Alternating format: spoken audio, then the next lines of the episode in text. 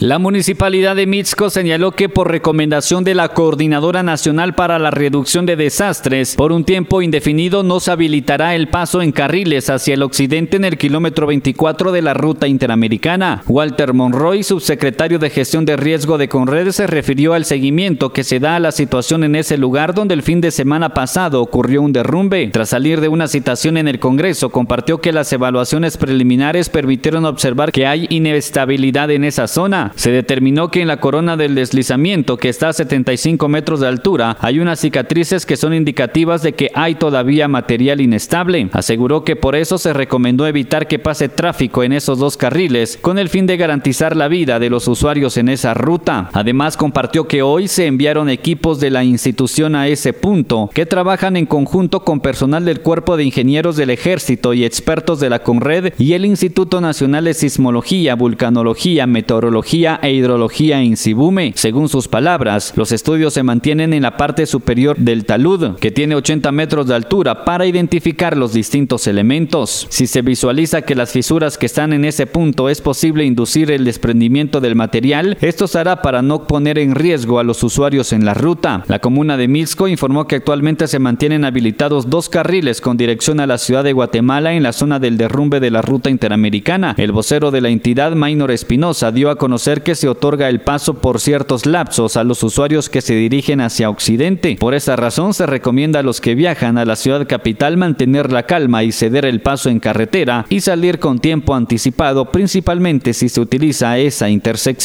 Emisoras Unidas, primera en noticias, primera en deportes.